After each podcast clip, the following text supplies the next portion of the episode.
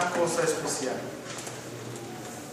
No puede llegar a crecer si no sale de la tierra. Otra vez. Agarro una semilla y la planto a 10 metros bajo tierra.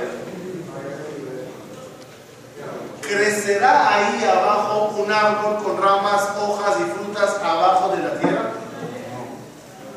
Por tierra tiene, agua tiene, Oxígeno no. ¿Qué necesita la semilla para sacar ramas? Sol. Para sacar eh, frutas. Tiene que salir de la tierra. Claro, para buscar la energía solar, eh, todo. ¿Ok? Dicen Jajamín, en cuestiones espirituales, las raíces están en el cielo. El hombre espiritualmente es un árbol, pero nada más voltea. Las raíces, ¿a dónde están? En el cielo arriba. El alma no puede llegar a crecer si no baja y sale del cielo. ¿Dónde puede florecer el alma? El alma? ¿Dónde puede florecer el alma, crecer, sacar frutos? ¿Dónde? Solo cuando baja del cielo.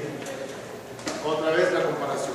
De la misma forma que el árbol tiene que salir de la tierra para sacar frutos, el alma tiene que salir del cielo para sacar frutos. ¿Sabe que hay árboles bajitos y hay altos? ¿Cuál es la diferencia entre ellos? ¿Por qué hay árboles que tiran para arriba y árboles que su tamaño es un metro y no más? ¿Cuál es la diferencia entre esos dos árboles?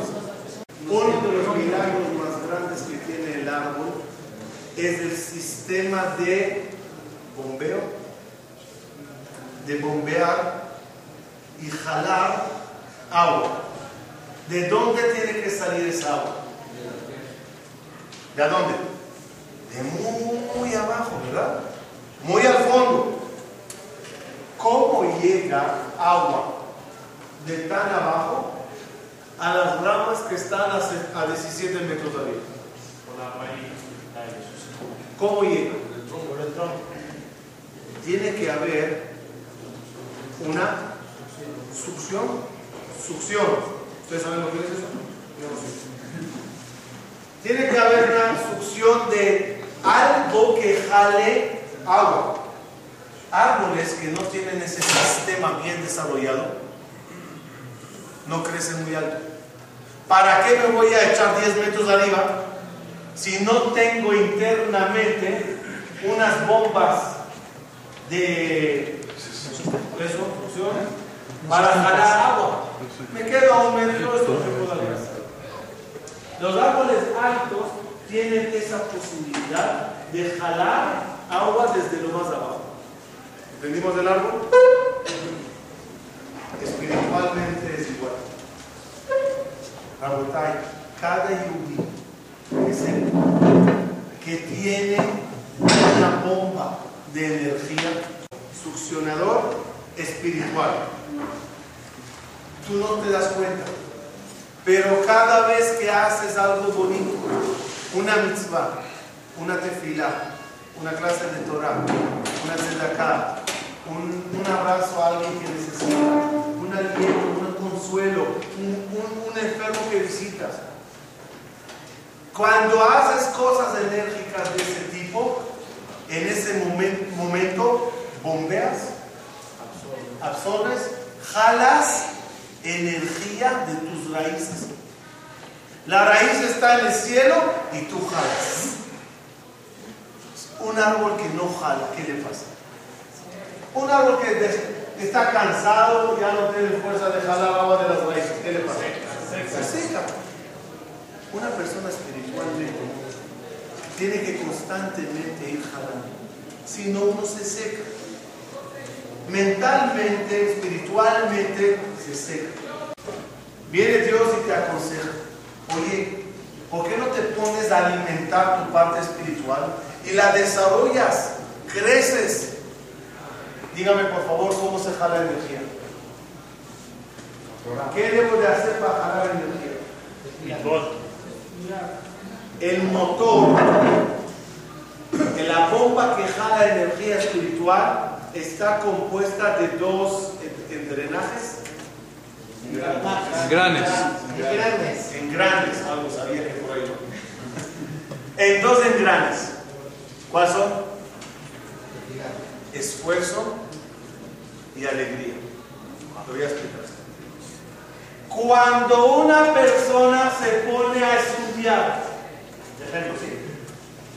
y intenta y se esfuerza muchísimo para entender, cuando una persona se esfuerza para levantarse a rezar, cuando uno hace un esfuerzo para cuidar caché, un esfuerzo titánico para no profanar Shabbat, un esfuerzo titánico no tener relaciones prohibidas. El esfuerzo grande, ¿saben qué hace? El esfuerzo jala, jala energía. Dice Dios, te estás esforzando por mí, yo te mandaré gasolina. En, el ámbito del estudio, os voy a dar un ejemplo. ¿Ustedes saben qué significa Hidush? ¿Qué es Hidush? Novedad.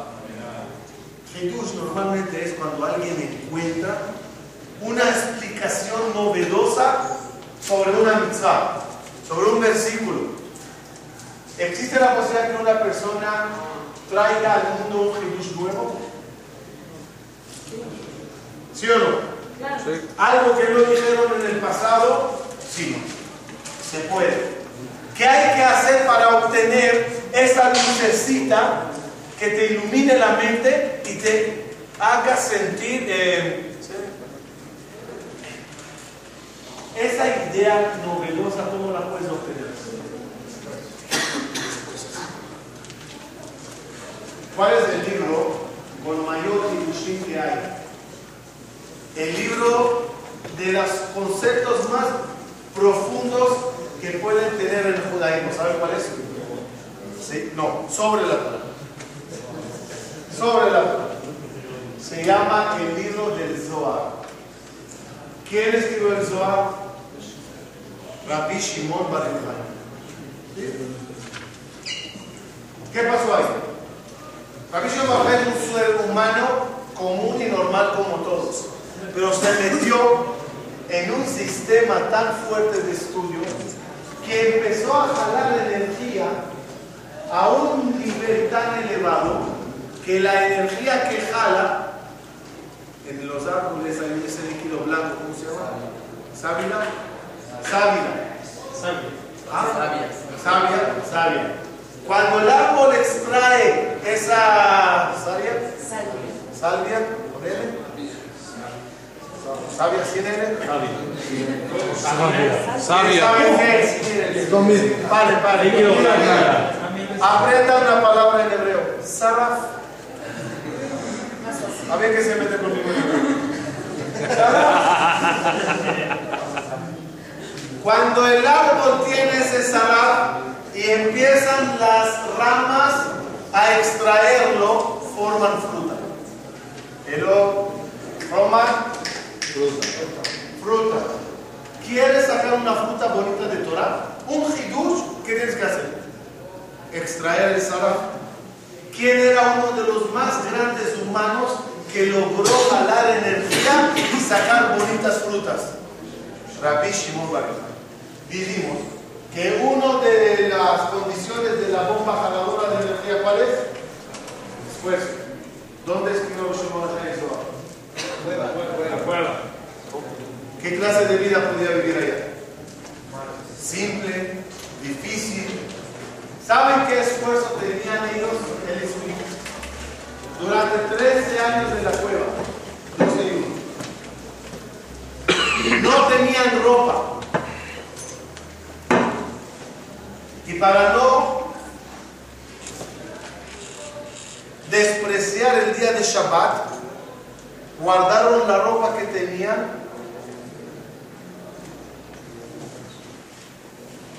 para Shabbat. Y durante la semana se quedaban sin ropa. Pero ya va, sin ropa no se puede estudiar. Cavaban, se enterraban, se tapaban con la arena para cubrir el cuerpo y así estudiaban toda la semana. Imagínense, Shabbat se salían, se bañaban, se vestían con la única túnica que tenía y así cuidaban Shabbat. Imagínense qué clase de vida. ¿Con qué el 13 No, no, ellos estudiaban. No, no. Ah, no escribieron. Estudiaban. Cuando salieron, enseñaron todo, y ahí Rebi Abba, Rebi Abba, fue que escribió todo el Zohar. Imagínense qué clase de vida. Eso me recuerda, mi no tenía sida. Fue al doctor y dijo, doctor, tengo sida, ¿qué hago? No me quiero morir. Me toma esas medicinas. Doctor, no me ayudó. Toma estas inyecciones. No me ayudó. Dijo, doctor, ¿sabes qué, señor? Vete a la playa y cúbrete con arena.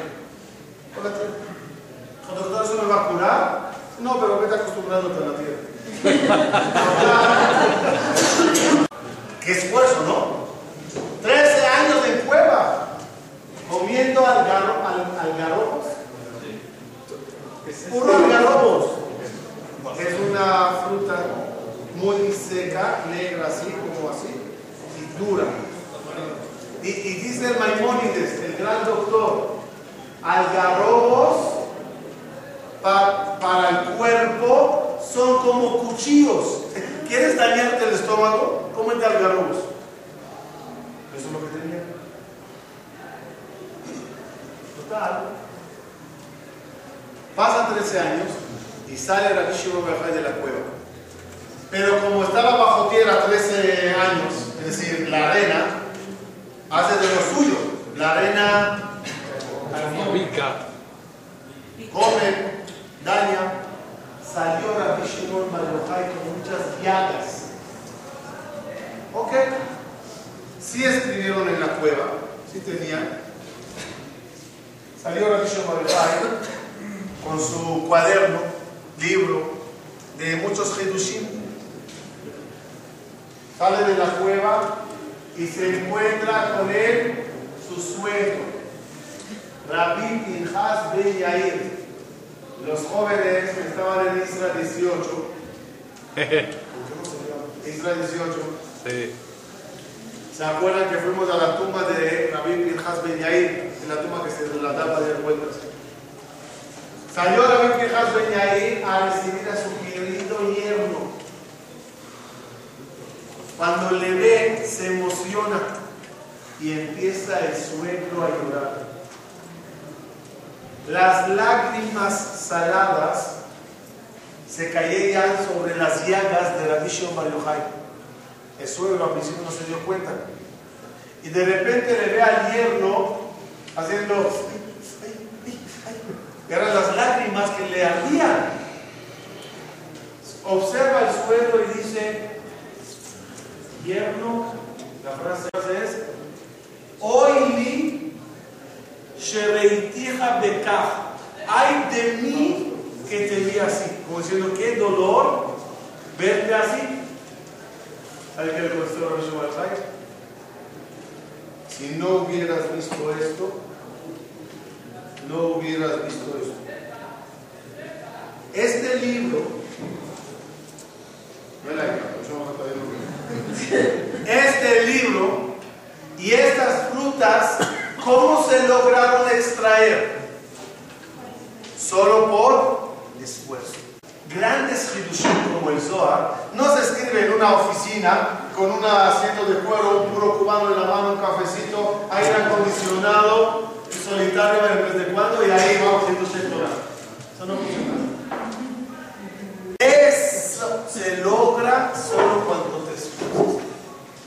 ¿Quieres llenar tu vida de luz,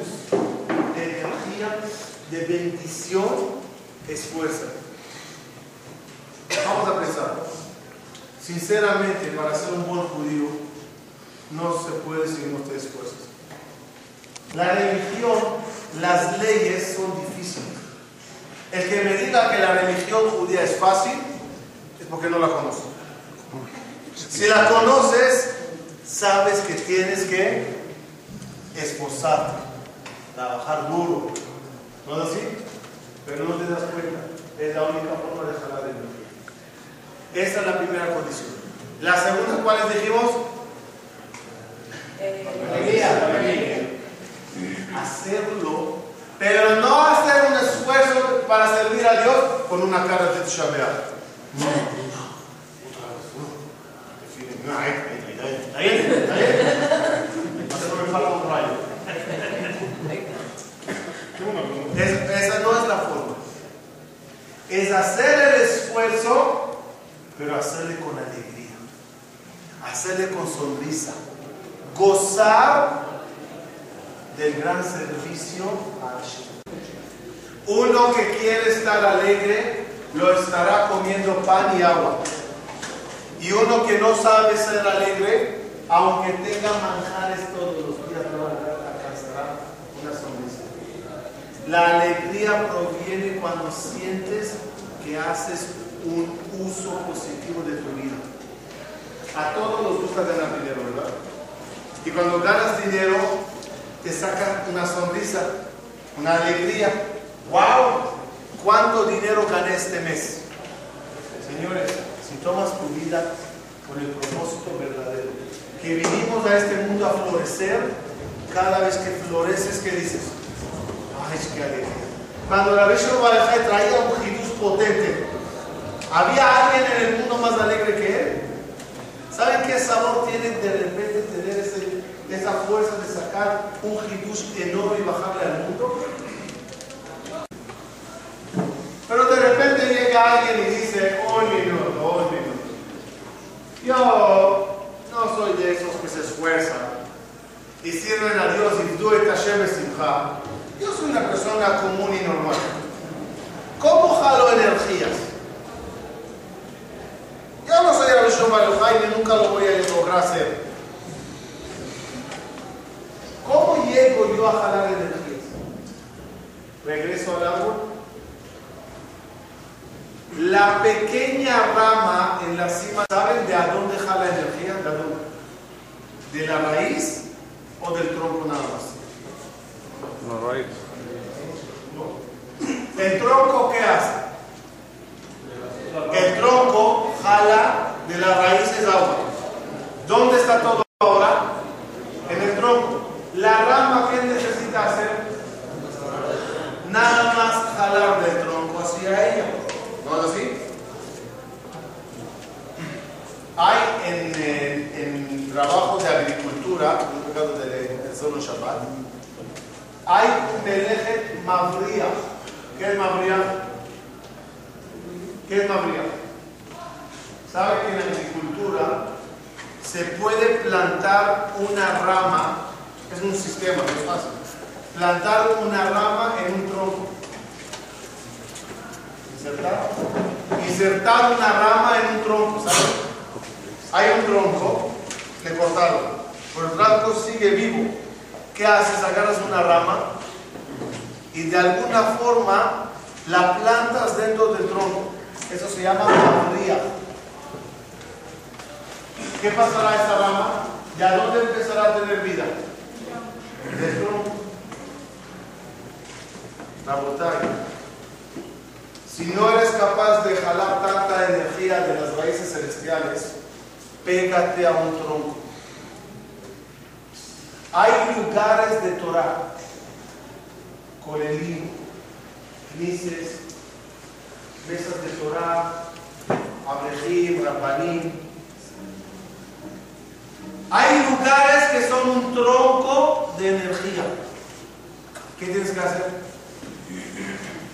Pegarte a ellos. Sentarte en esos lugares.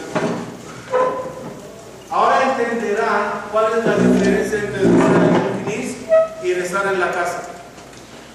Cuando rezas solo, ¿qué necesitas hacer? Tú solo jalar desde lo más arriba. Difícil. Se puede, es difícil. Cuando vas a un knis, ¿qué hiciste cuando estás a un knis? El lenguaje de agricultura dijimos es le abría. Viene de la palabra Baruch. ¿Qué es Baruch ¿Qué es Berajá? ¿Qué es Berajá? Berajá es pegarte a un tronco. Una verajá de un rap, una verajá de un Cuando entras a un a rezar, te conectas a un tronco. Se te hace mucho más fácil que para rezar. Se te hace más fácil que tu tefilá llegue hasta las raíces que están ubicadas, como dijimos anteriormente, en el cielo.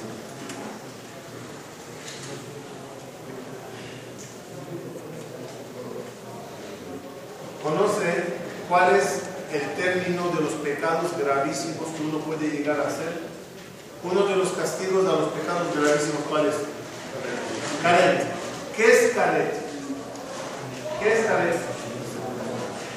¿De qué palabra viene caret? Es una palabra que se usa con árboles. Lichrot etzim. Gritar etzim. ¿Podar? Cortar. Talar árboles. ¿Qué tiene que ver talar árboles con el pecado que hice? Hiciste de esto, guay, guay, guay, caré. ¿Qué es caré? Con lo que estábamos manejando hasta ahora se dice ¿Quién es el árbol? Tú. Cada uno es un árbol. ¿Cuáles son las raíces dijimos? Hay pecados que haces y en vez de jalar energía, ¿qué hace, el ¿qué hace ese pecado? Corta la conexión. Dejate de jalar, dejate de estar conectado. La teshuva que fuimos haciendo en estos días, ¿qué ha habido esa teshuva? Reparar los hacer abrajar, volver a estar unidos y extraer. Ese es el deber de cada uno de nosotros. Llenarse de luz. Jalar luz. Usemos otro ejemplo bonito de la electricidad. ¿Qué es un foco, sabes? Es un jalador de energía. ¿Cuánto, ¿Cuánta luz corre en un cable? En un cable de luz, ¿cuánta luz corre?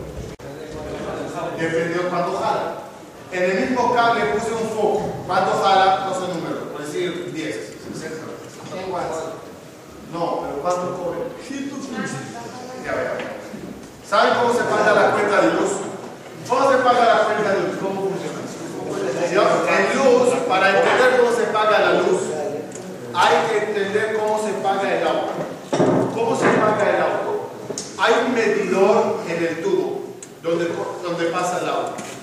A medida que va pasando eh, agua, el medidor se mueve y va marcando número, número, número, eso es lo que pagas al final. ¿Cuánta agua jala por ese tubo? Dependiendo cuántas llaves hablas de tu casa. La llave que es jalador, la llave es un jalador. Electricidad es igual. El cable de luz es como el tubo del agua. ¿Cuánta electricidad corre? Dependiendo cuántas focos, de cuánto va cada foco. ¿Está claro? Muchos, muchos focos, mucha luz jala. Miren la montaña. Cada uno de nosotros es un foco. ¿Cuánta energía jalas? ¿Cuánta, cuánta? ¿Cuánta energía jalas? Dependiendo de cuánto, cuánto va tiene el foco. Si es un poquito chiquito así, de su, de su casa, de Navidad, de su casa chiquito así, ¿cuánto vale eso? Estudió, sea, eh, ¿cómo se llama? Por ahí. Reflectores. Reflectores. ¿Cuánto jala un reflector? Oh, ese sí que jala. Cada uno se tiene que preguntar esos días, ¿cuán, ¿de cuánto watts soy? ¿De cuánto? Hay nada más una pequeña diferencia. ¿Saben cuánto nos pagarán en el mundo venidero? ¿Cómo se paga en el mundo, venidero? ¿Cómo es la cuenta? Viene y cuánta energía jalates. Esto es lo que se te paga. Esa es la diferencia. Aquí tú pagas. Jalates, tú pagas. Arriba, jalates, te pagan. ¿Cuánto te pagan? ¿Cuánto jalates? Y otra diferencia que es la más importante. Un foco de 10 va, no se convertirá mañana en 60 o pasado mañana en un proyector, uno sí. Si hasta hoy eras una luminaria pequeña y jalates poco, si decides des- empezar a jalar, esforzándote y con alegría, te conviertes en un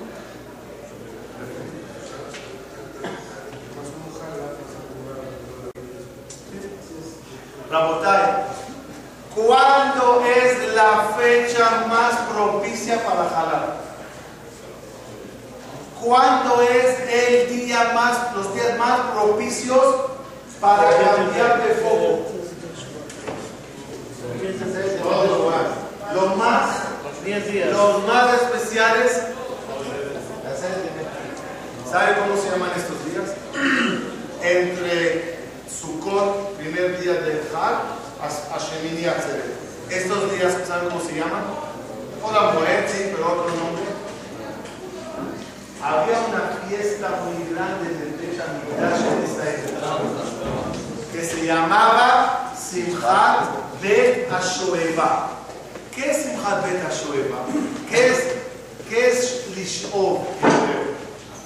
La alegría de acarear, acarear el agua. ¿Qué es, esa, ¿Qué es ese nombre tan raro? La fiesta de acarear. Dos, dos conceptos. Esforzarse con alegría. ¿Por qué Simchat Bet HaShoeva es de Sukkot? También el Pesach se iba a Betamigdash. ¿Por qué Simchat Bet HaShoeva es de Sukkot? Porque igual es la festividad que más hay que alegrarse. Y Aliyah la que la gente caminaba. Caminar y subir cami eh, desde Haifa y a caminando. ¿Cómo se llama eso? Esfuerzo. Más la alegría de Sukkot que tenemos aquí. Esfuerzo, alegría, prueba. Cada vez que una persona se esfuerza, vamos a agarrar el ejemplo de tefila. Rezar, o mejor dicho, concentrarse en la tefila es más difícil. Muy difícil, ¿verdad? Porque apenas empiezas a rezar, lo único que el Hazán tiene que anunciar antes de la vida, ¿saben qué es? Abróchense cinturones. Porque cada uno despega, vuela. Había que establecer Birkat comer después de la vida. Regresan todos de un gran viaje. ¿Quieres en tu rezo ojalá? Esfuérzate. Concéntrate.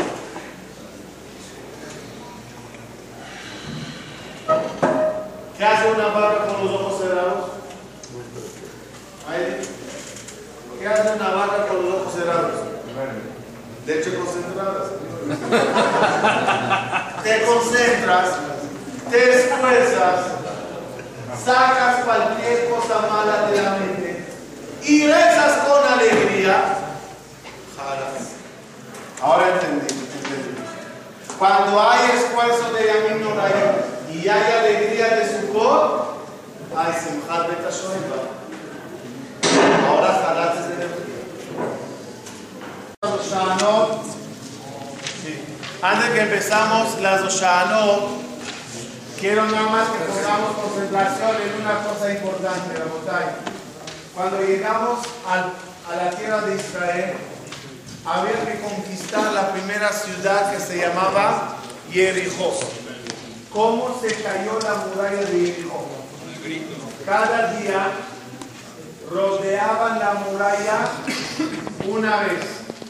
Todos los validos de Lee con el aroma venir tocaron su favor. El séptimo día rodearon la muralla siete veces se cayó la, la muralla y entraron a la ciudad.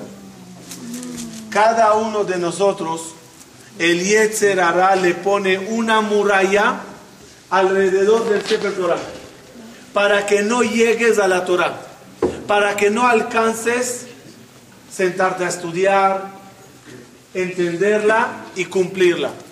¿Qué hacemos en estos días para poder llegar a tocar la Torah, es decir, estudiarla?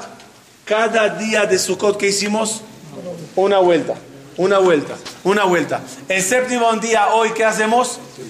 Siete vueltas para caer la muralla del Yetzerara que te impide llegar a la Torah. Mañana, Besat Hashem, es decir, ahora, ¿qué, ¿qué festividad llega después de Shana Rabbah? Simchat Torah. ¿Qué es Simchat Torah? Ya no es el Sefer Torah puesto allá y tú dándole vueltas. Es ahora agarrando el Sefer Torah y bailando con él. Cuando ya caes la muralla, ya puedes agarrar el Sefer Torah y bailar. Ojalá que pues, el de la Zakafot que vamos a hacer ahorita caiga a la muralla del Yetzer Hará y logremos todo el año estar apegados a la Torah. Páginas. 8 y